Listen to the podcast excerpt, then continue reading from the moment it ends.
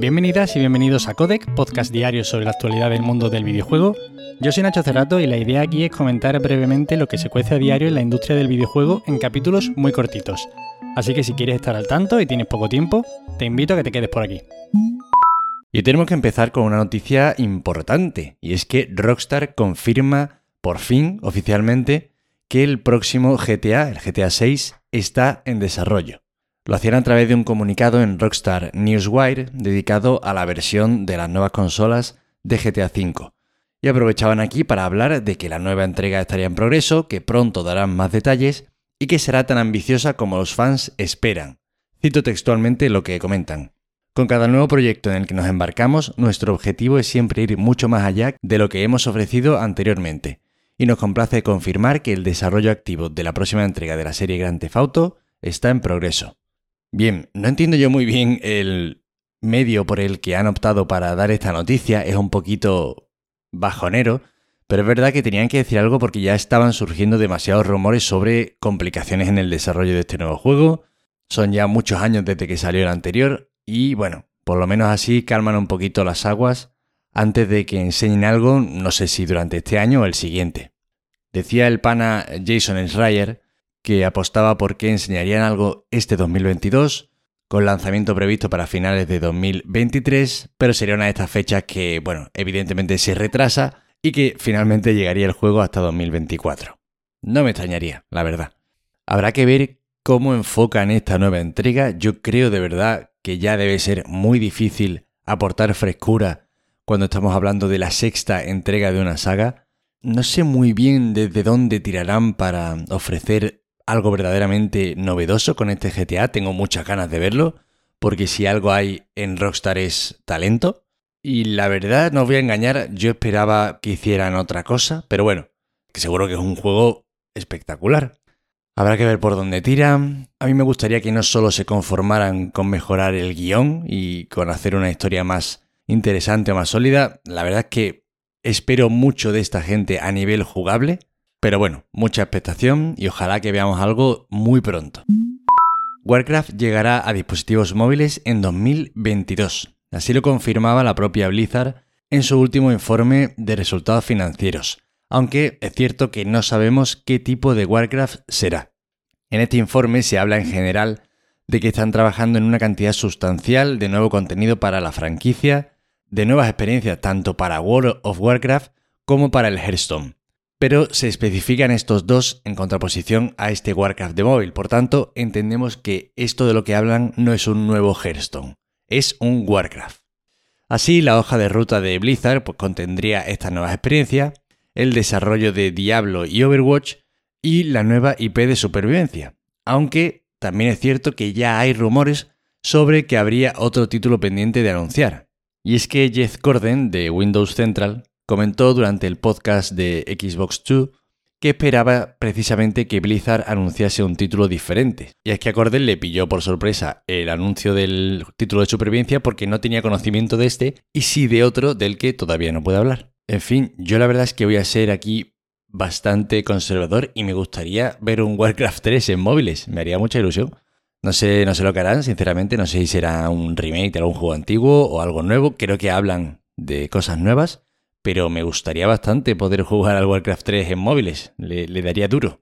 Además, no creo que funcione del todo mal la estrategia, ¿no? En dispositivos móviles, si se hace medio bien. Habrá que ver en qué queda todo esto.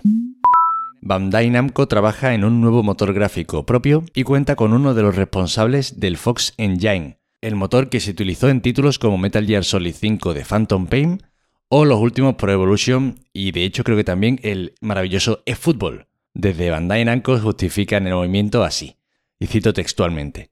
La razón para tener una producción interna es que queremos continuar teniendo esa capacidad técnica para crear una base por nosotros mismos, en lugar de dejar la base del motor a otras compañías. Bueno, tiene su sentido y tiene su justificación, y es cierto que al fin y al cabo Bandai Namco edita muchos títulos. Hay que decir también que es conocido que esta compañía promociona el desarrollo de los motores propios. Pero bueno, al fin y al cabo esto es una estrategia un poquito arriesgada, habrá que ver si funciona o no.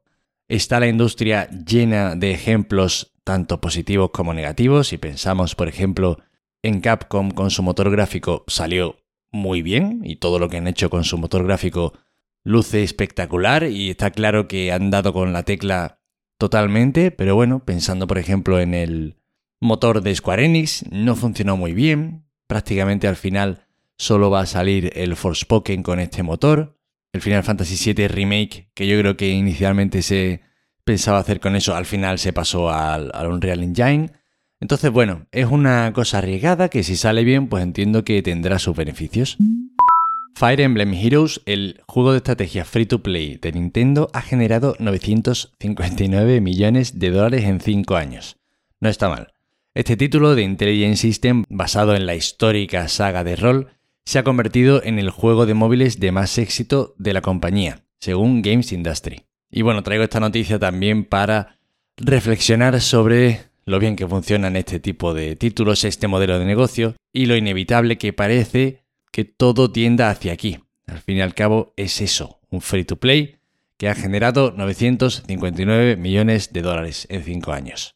Pero ahora os voy a sacudir, ¿no? porque al haberos introducido este pensamiento, con la siguiente declaración del presidente de Nintendo, Shuntaro Furukawa, os quiero, os quiero sacudir para que nunca estéis tranquilos escuchando este podcast. Y es que desde Bloomberg señalan que el presidente de Nintendo ha decidido cambiar la estrategia y actualmente no tendrían la intención de seguir publicando muchas aplicaciones nuevas para el mercado móvil.